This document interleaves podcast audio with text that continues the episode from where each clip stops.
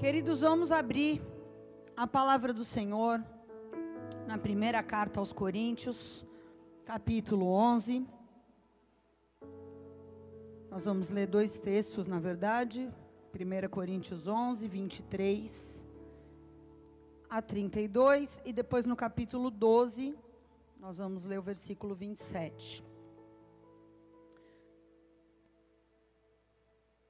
Diz assim, 1 Coríntios 11, 23. Pois eu lhes transmiti aquilo que recebi do Senhor. Na noite em que o Senhor Jesus foi traído, ele tomou o pão, agradeceu a Deus, partiu-o e disse: Esse é o meu corpo, que é entregue por vocês. Façam isso em memória de mim. Da mesma forma, depois da ceia, ele tomou o cálice e disse: Esse cálice é a nova aliança confirmada com o meu sangue. Façam isso em memória de mim sempre que o beberem.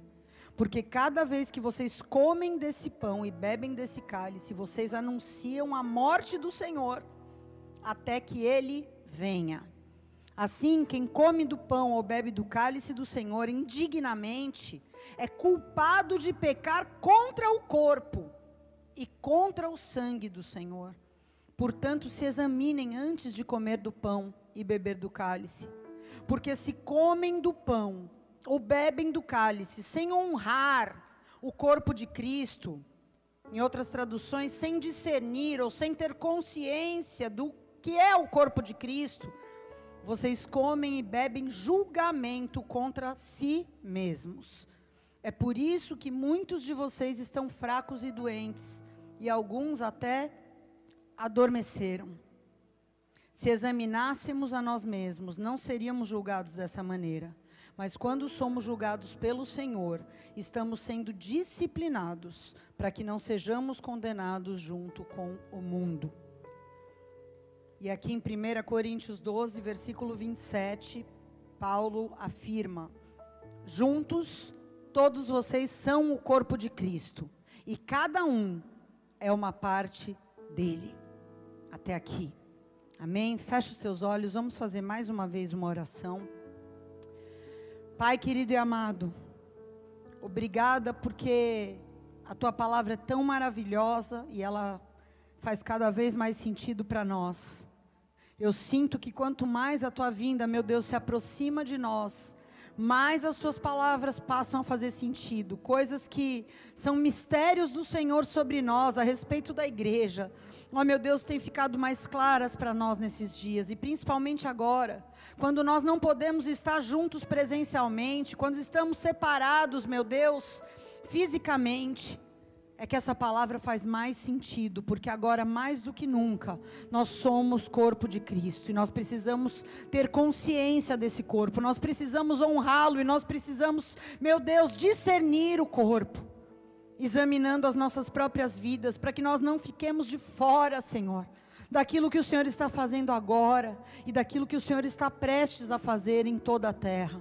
Abençoa minha vida, Senhor. Me perdoa, Senhor, pelas minhas falhas e pecados, que são muito maiores do que eu posso contar. Mas usa a minha vida agora para trazer a tua palavra de uma forma, meu Deus, que haja entendimento, de uma forma clara, que o Senhor possa falar aos corações assim como o Senhor falou comigo, em nome de Jesus. Amém e amém. Queridos, ontem nós comentamos, fizemos até uma live no final de tarde, na viração do dia. Começou ontem a Páscoa bíblica, que é diferente da Páscoa celebrada né, pelo calendário gregoriano. A Páscoa bíblica, que é uma festa que começou ontem e vai terminar só no dia 4 de abril, ou seja, nos próximos sete dias, né? Estará sendo celebrada e a primeira Páscoa, nós comentamos na live, foi instituída, foi estabelecida lá em Êxodo capítulo 12. Eu não quero falar sobre ela, mas ela marcou a libertação, a redenção do povo hebreu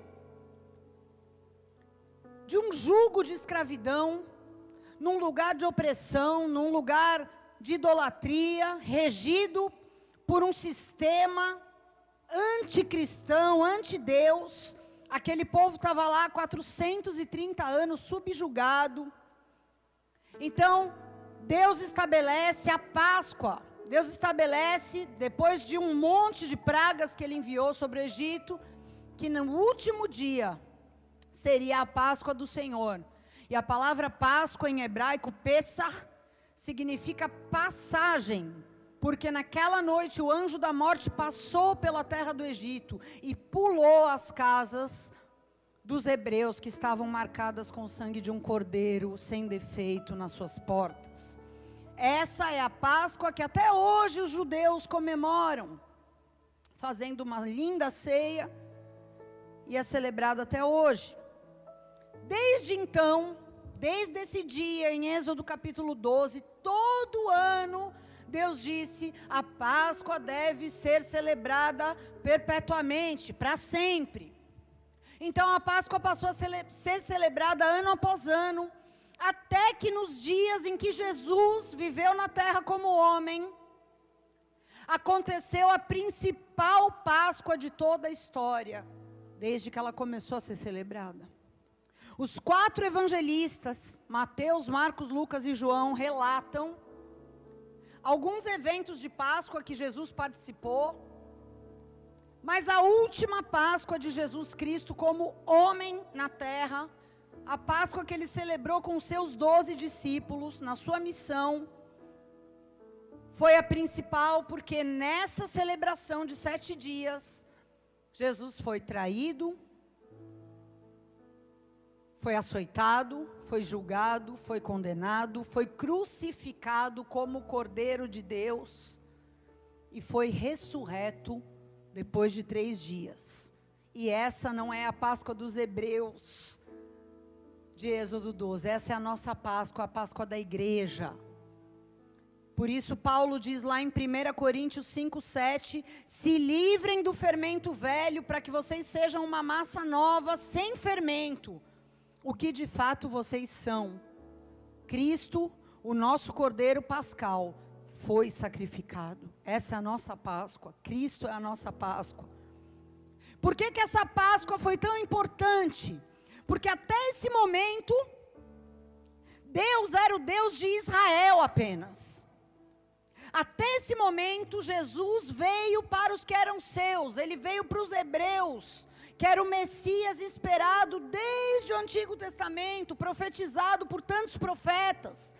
Mas desse dia em diante, quando Jesus ressuscita, Deus passa a ser o Pai, não só dos judeus e dos hebreus, mas de todo aquele que crê, em toda a nação da terra.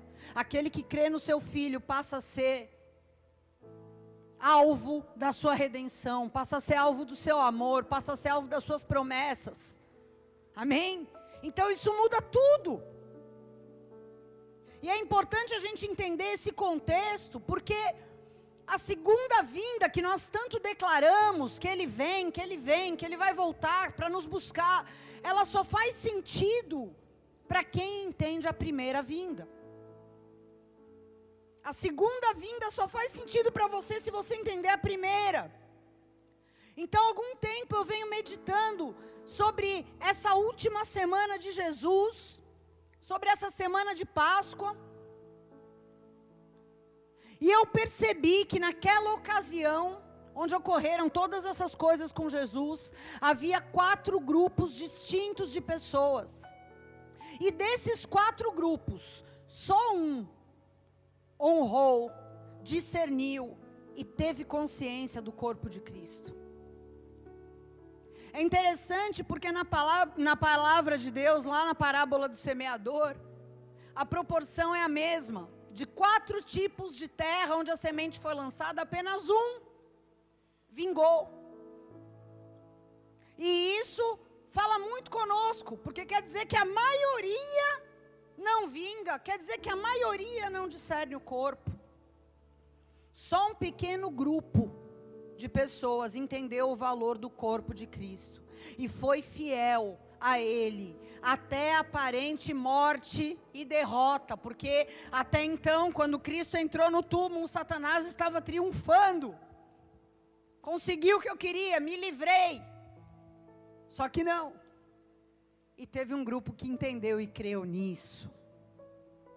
E a verdade é que Deus, pela Sua palavra, Ele nos mostra que Ele nunca contou com quantidades grandes de pessoas.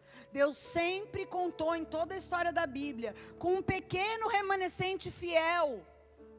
Um pequeno grupo, não com grandes multidões. Eu, eu sei que Deus não tem essa expectativa, porque nunca foi assim. Um pequeno grupo que é capaz, nas piores situações, diante dos piores cenários, de continuar ouvindo, crendo e permanecendo em obediência, a despeito de qualquer situação. E no nosso tempo não é e não será diferente. Amém? E nessa noite eu queria compartilhar sobre esses quatro grupos, porque nós lemos aqui o apóstolo Paulo instruindo acerca da ceia, ele diz: se examine se examine, para que você tenha a certeza de que você está participando do corpo de Cristo com honra. Se examine para que você possa participar do corpo de Cristo com consciência do que Ele é, discernindo o corpo. E eu quero fazer parte desse grupo aqui que foi o grupo certo, que foi o grupo daqueles que discernem o corpo de Cristo, daqueles que honram, daqueles que têm consciência do seu valor e cuidam desse corpo esperando a vinda de Jesus, a segunda vinda. Amém? Eu queria falar sobre esses quatro grupos, e o primeiro grupo é o grupo dos religiosos. Diga aí na sua casa, os religiosos. João 18, versículo 3 diz assim: os principais sacerdotes e fariseus tinham dado a Judas, o traidor, um destacamento de soldados e alguns guardas do templo para acompanhá-lo. Eles chegaram no bosque de oliveiras com tochas, lanternas e armas. João 18, 22. Um dos guardas do templo, tipo um atalaia, que estava perto bateu no rosto de Jesus, dizendo: Isso é jeito de falar com o sumo sacerdote? João 18, 24. Então Anás, que era o sumo sacerdote, amarrou Jesus e o enviou a Caifás, o sumo sacerdote. Perdão, Anás era o sogro de Caifás, que era o sumo sacerdote. Corrigindo. Queridos, nós estamos vendo aqui, tem, tem uma vasta literatura sobre isso dentro dos evangelhos, mas o evangelho de João, para mim, sintetiza melhor isso, mas você pode ler isso em Mateus, você pode ler em Marcos, em Lucas. Os fariseus e sacerdotes saindo à caça de Jesus, armados até os dentes, com um grupo de soldados, de guardas do templo. Então eles encontram Jesus e nós lemos aqui, começaram a agredi-lo fisicamente, começaram a ferir o seu corpo. Foi eles que iniciaram o processo de agressão física ao corpo de Cristo, que terminou no seu massacre e na sua crucificação. O que me chama a atenção é que eles não eram religiosos pagãos, não eram profetas de Baal, não eram feiticeiros, não eram pessoas que seguiam deuses falsos. Isso para mim é o mais assustador. Eram religiosos que afirmavam amar o Deus de Israel, eram religiosos que afirmavam amar a lei de Moisés, amar as, os profetas, tinham Elias como o maioral. Eram pessoas que afirmavam que estavam esperando o Messias, ansiosamente, assim como nós falamos que esperamos a segunda vinda, eles falavam que esperavam a primeira vinda. Eles diziam que a Bíblia, a Torá e os profetas, que era a Bíblia deles até então, era a palavra de Deus. Eles afirmavam isso. Isso para mim é assustador. Porque quando eu olho para para os nossos dias. eu percebo que quem mais causa danos ao corpo de Cristo são os religiosos que usam a Bíblia. Quem mais causa dano, vou repetir, ao corpo de Cristo não são os ateus que não creem, não são as pessoas de outra religião. Para mim, não afeta em nada o corpo de Cristo. Pessoas de outras crenças, não afeta em nada. Quem é que provoca escândalo que mancha o nome de Jesus? Quem é que leva o nome de Jesus ao escárnio? Quem é que acaba com a credibilidade do corpo de Cristo perante as pessoas? São os religiosos. Os religiosos que andam muitas vezes com a Bíblia empunhada debaixo do braço.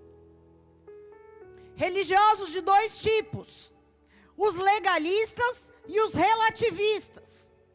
Os legalistas são aqueles que se colocam como os donos da verdade, que agridem todo mundo, que dão opinião quando ninguém pediu, que são os lacradores gospel. E como me entristece, porque todo mundo fica falando, ah, a galera da lacração, falando né, das pessoas que são contrárias a muitas coisas que a gente acreditam, mas tem os lacradores também da religião, que são os legalistas, que muitas vezes, por trás dessa lacração, dessa gritaria, desse apontamento de dedo para todo mundo, estão escondendo uma vida podre atrás da Bíblia. Muitas vezes. E também há o outro extremo, que são os relativistas, que são aqueles que pregam a hipergraça, em vez de pregar o Cristo crucificado. Eles pregam um Cristo que é um brother, é um descolado, não um Senhor a quem nós vamos prestar contas. Aliás, eu não vou entrar nisso hoje, mas me aguardem que em breve eu vou explorar isso aqui, porque é o evangelho. Os relativistas são os pós-cristãos que eles pregam uma graça onde você não é culpado de nada, porque nada é pecado. Agora me explica alguma coisa aqui. Se nada é pecado e se eu não sou culpado de nada, para que que eu preciso de um salvador? Eu não preciso, não faz sentido. Então, veja a malignidade que está incutida dentro desse evangelho relativista. Eles estão apagando a suficiência de Cristo como Salvador, porque se você não tem pecado e se nada que você faz você tem culpa, você não precisa de Salvador, querido. Amém? Então nós vemos aqui que os religiosos começam a atacar o corpo de Jesus. Mas aí vem um entrave, porque eles não eram pessoas que tinham poder legal, mediante a lei, para matar ninguém. Eles eram religiosos. Então o que, que eles tinham que fazer? Vamos ler aqui, João 18, 28 a 31. O julgamento de Jesus diante de Caifás, o religioso, terminou nas primeiras horas da manhã. Eles passaram a madrugada julgando Jesus. E lá pelas cinco da manhã terminou o julgamento. Então, em seguida, o que eles fizeram? Levaram ao palácio do governador romano. Mas os acusadores de Jesus não entraram, porque se contaminariam. E não poderiam fazer o culto de Páscoa no templo. Olha que coisa espetacular. Eles estavam preocupados com o culto de Páscoa, com o evento, com o templo. Não podemos entrar nesse palácio pagão. Vamos nos contaminar.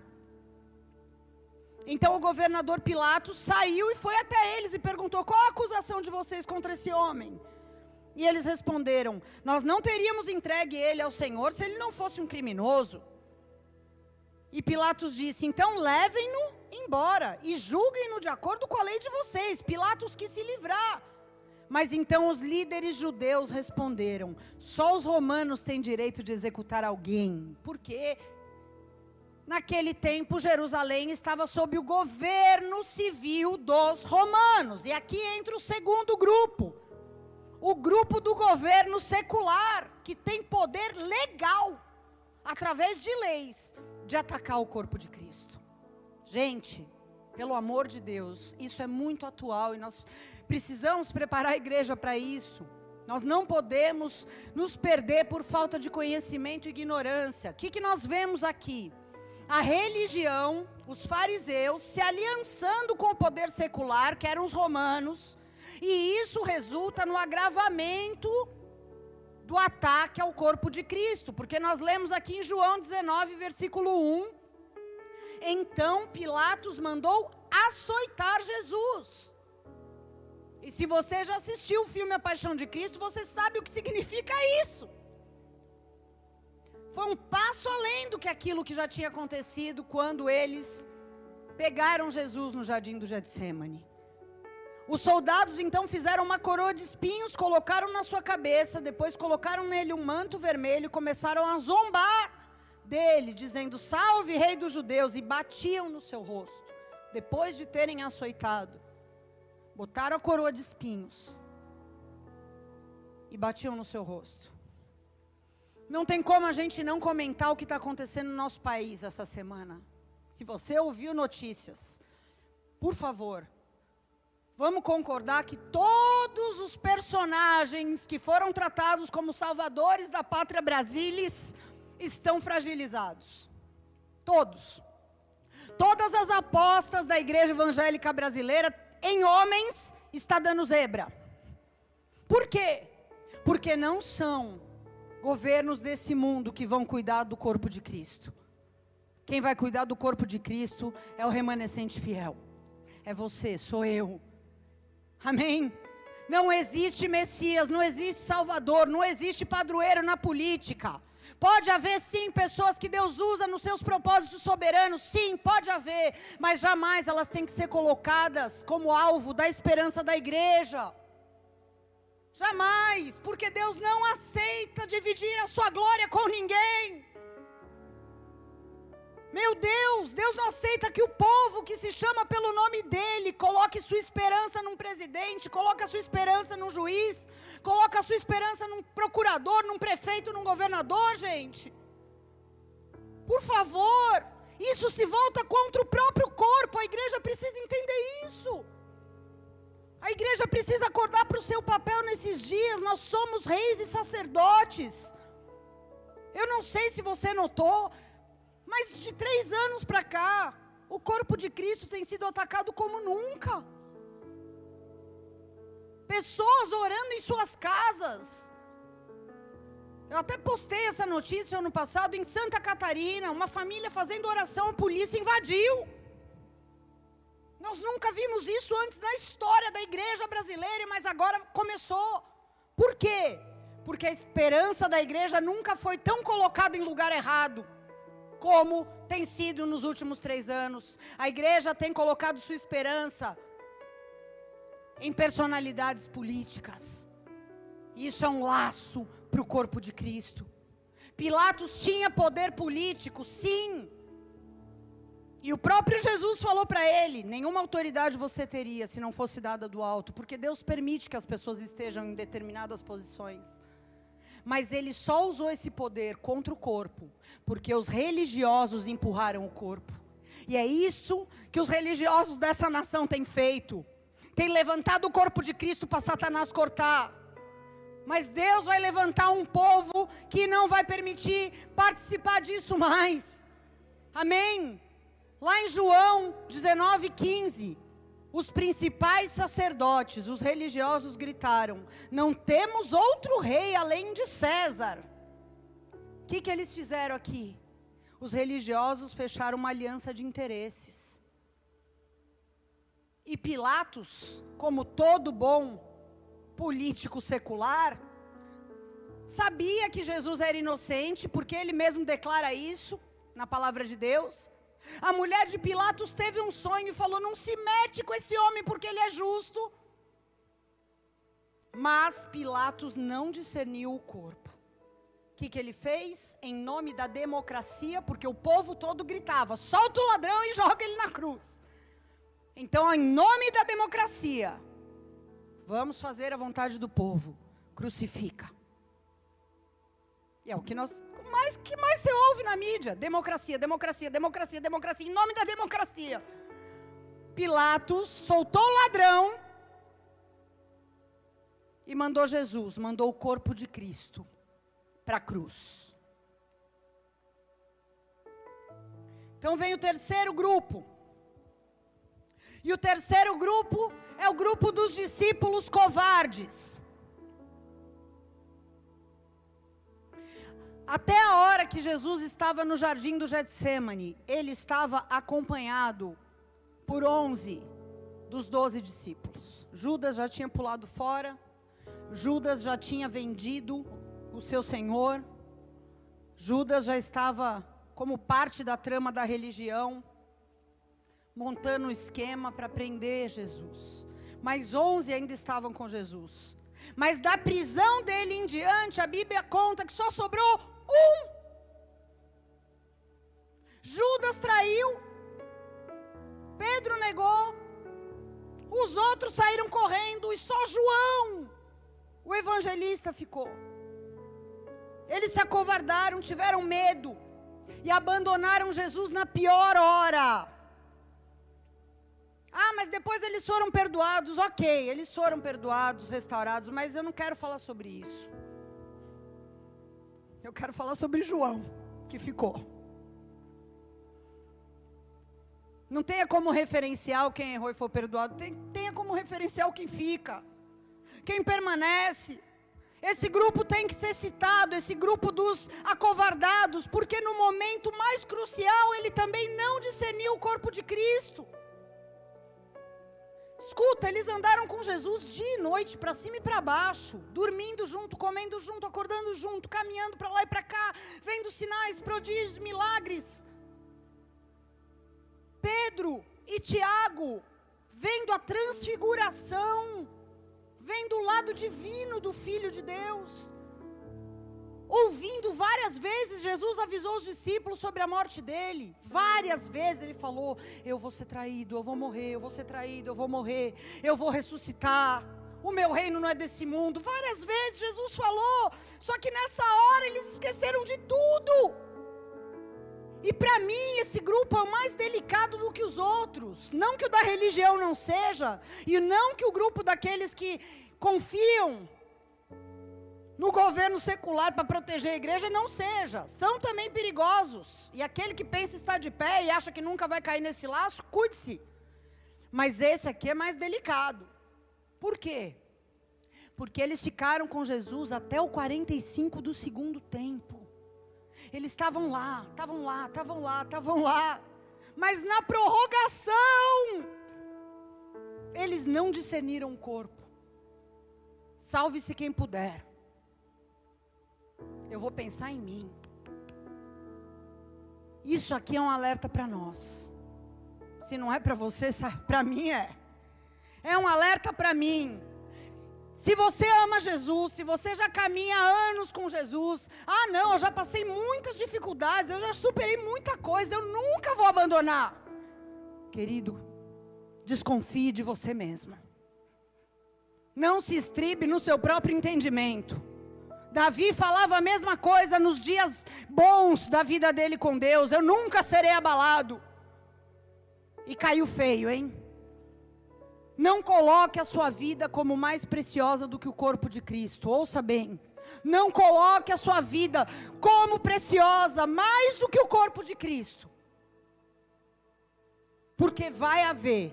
Eu vou tô te falando algo aqui antecipando, porque isso é fato vai haver um tempo tão difícil que você vai ser tentado a retroceder. Você vai ser tentado a parar. Você vai ser tentado a pensar: eu não preciso ir, porque eu tenho um João que vai. Vai ter esse tempo, querido. Esses homens eram homens de Deus. Mas na pior hora, quando a coisa apertou, e Deus vem nos avisando que a coisa vai apertar. Na pior hora, quando a coisa ficou muito pesada, eu imagino que a opressão espiritual ali foi tremenda. Eles abandonaram o corpo. E muitos têm abandonado o corpo. Muitos.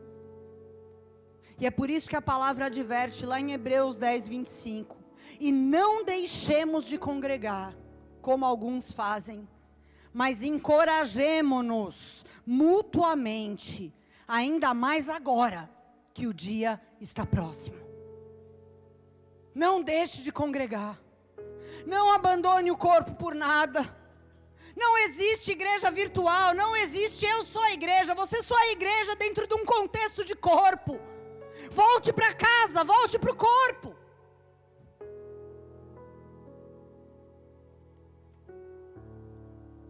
Mas graças a Deus havia e sempre haverá, sempre houve, sempre vai ter o quarto grupo. Diga, o quarto grupo. O grupo que discerne o corpo. Eu quero estar tá nesse. Eu quero estar tá nesse. Lucas 23, versículos 50 a 56. Diz assim: Havia um homem bom e justo, chamado José, membro do conselho dos líderes do povo, mas que não tinha concordado, aleluia, com a decisão nem com os atos dos religiosos. Ele era da cidade de Arimateia, na Judéia, e ele esperava a vinda do reino de Deus. José foi até Pilatos e pediu o corpo de Jesus. Ele desceu o corpo da cruz, enrolou o corpo num lençol de linho e colocou num túmulo novo, escavado na rocha. Isso aconteceu numa sexta-feira à tarde, no dia da preparação, quando o sábado estava para começar. As mulheres da Galiléia seguiram José e viram o túmulo onde o corpo de Jesus foi colocado. Depois elas foram para casa e prepararam especiarias e perfumes para ungir o corpo. Aqui está o remanescente fiel. Aqui estão os homens e as mulheres que discernem o corpo, que permanecem voltados para o corpo, mesmo no pior cenário, mesmo na pressão, mesmo no medo, mesmo quando parece que acabou tudo. Esses são os que não concordam com a religião, esses são os que não cedem para o legalismo, não cedem para o relativismo, permanecem na palavra e no amor de Deus. Esses são os que amam o corpo acima das suas próprias vidas. Esses são os que esperam o reino de Deus. Esses querem tomar conta do corpo de Cristo, mesmo que ele esteja morto. Porque eles acreditam na promessa de que esse corpo vai ser glorificado que o Senhor vai restaurar o corpo dele, que o avivamento vai vir. Deixa eu falar uma coisa para você. Eu não sou louca, não. Pareço, mas não sou. Ai, você não vê os problemas da igreja? Eu vejo todos. Todos. Mas se eu olhar para a igreja com olhos naturais, eu abandono o corpo. Eu abandono o corpo. Se você olhar para a igreja com olhos naturais, você abandona o corpo. Está morto, fedendo, podre. Não, estou fora. Não. Agora, se você olhar para a palavra de Deus e entender que esse corpo, que aparentemente está morto, é Deus passando o seu povo pela fornalha, é Deus purificando, que esse corpo está sendo preparado, que o Espírito Santo vai vir. Você fica. Você fica como esses aqui, você fica e veste o corpo com linho fino. Você fica e limpa as feridas do corpo, eles limparam as feridas do corpo morto. Sabe o que são os linhos finos? Os atos de justiça dos santos. Quem são os santos? Eu e você.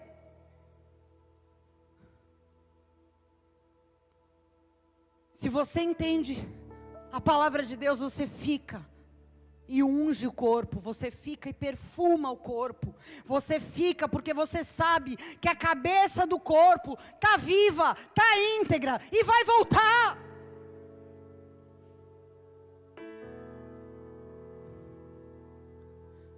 João 20, versículo 1. Diz que no primeiro dia da semana, depois que tudo acabou para todo mundo, já era, perdemos, Satanás venceu, Jesus morreu, já foi enterrado, vamos voltar cada um para sua vida medíocre. Menos esse grupo. Menos esse grupo. No primeiro dia da semana, bem cedo, enquanto ainda estava escuro, Maria Madalena foi ao túmulo e viu que a pedra da entrada tinha sido removida. Ela correu, encontrou Simão Pedro e o outro discípulo João, a quem Jesus amava, e disse: Tiraram do túmulo o corpo do Senhor, não sabemos onde colocaram.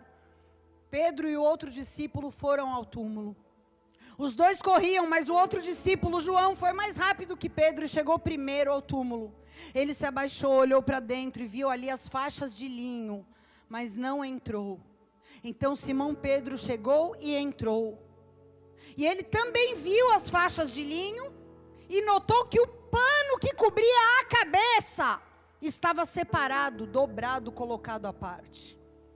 O discípulo que havia chegado primeiro ao túmulo também entrou, viu e creu.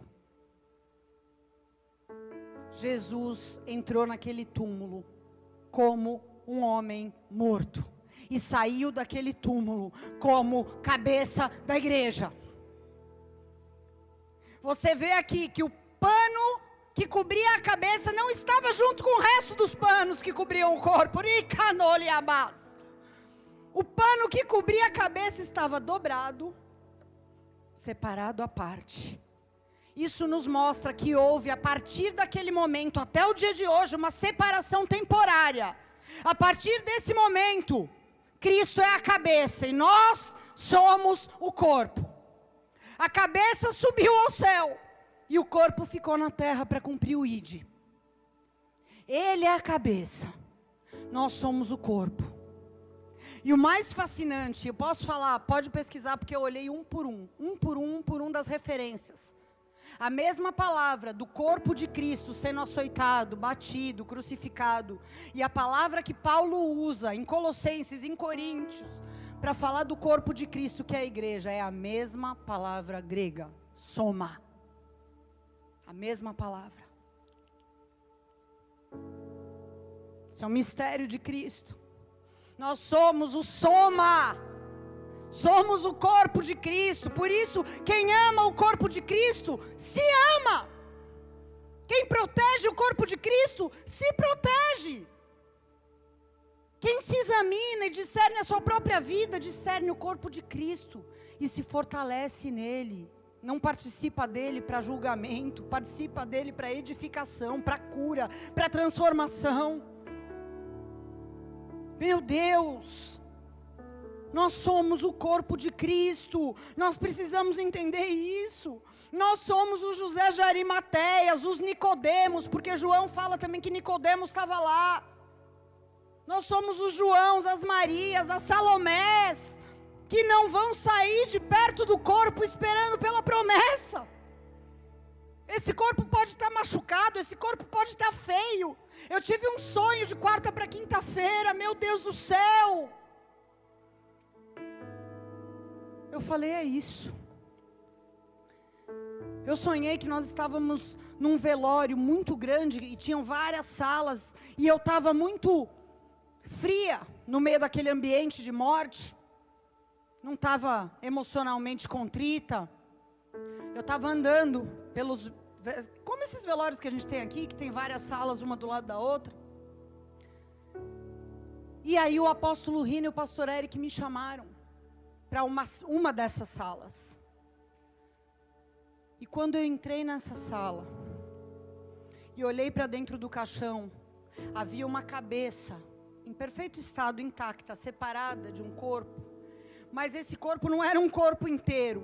Os membros estavam picados e juntos, como se fosse um feixe de lenha, embaixo da cabeça.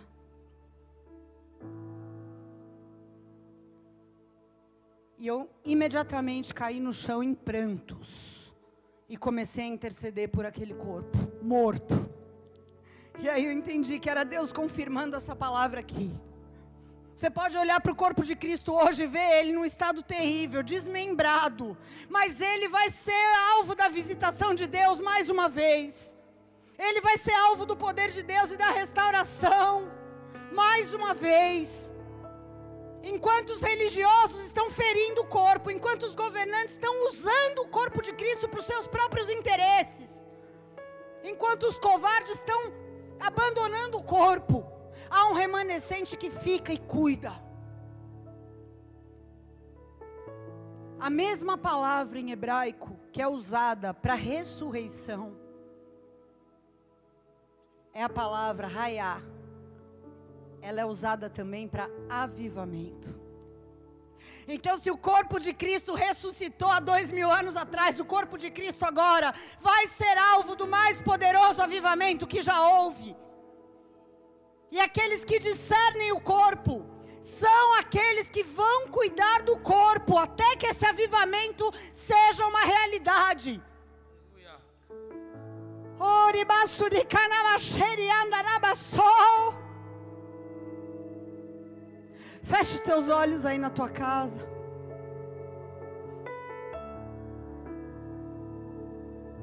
Pai, que o Senhor nos livre.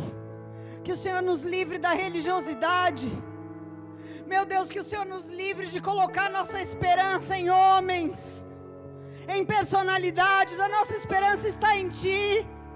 Que o Senhor nos livre da covardia. Que o Senhor nos livre do medo. Nós não queremos abandonar o Senhor.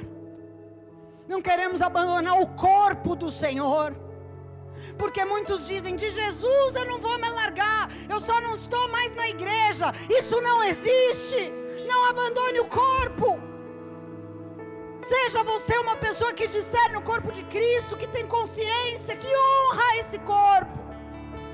Oriba serecalabachuri andarai.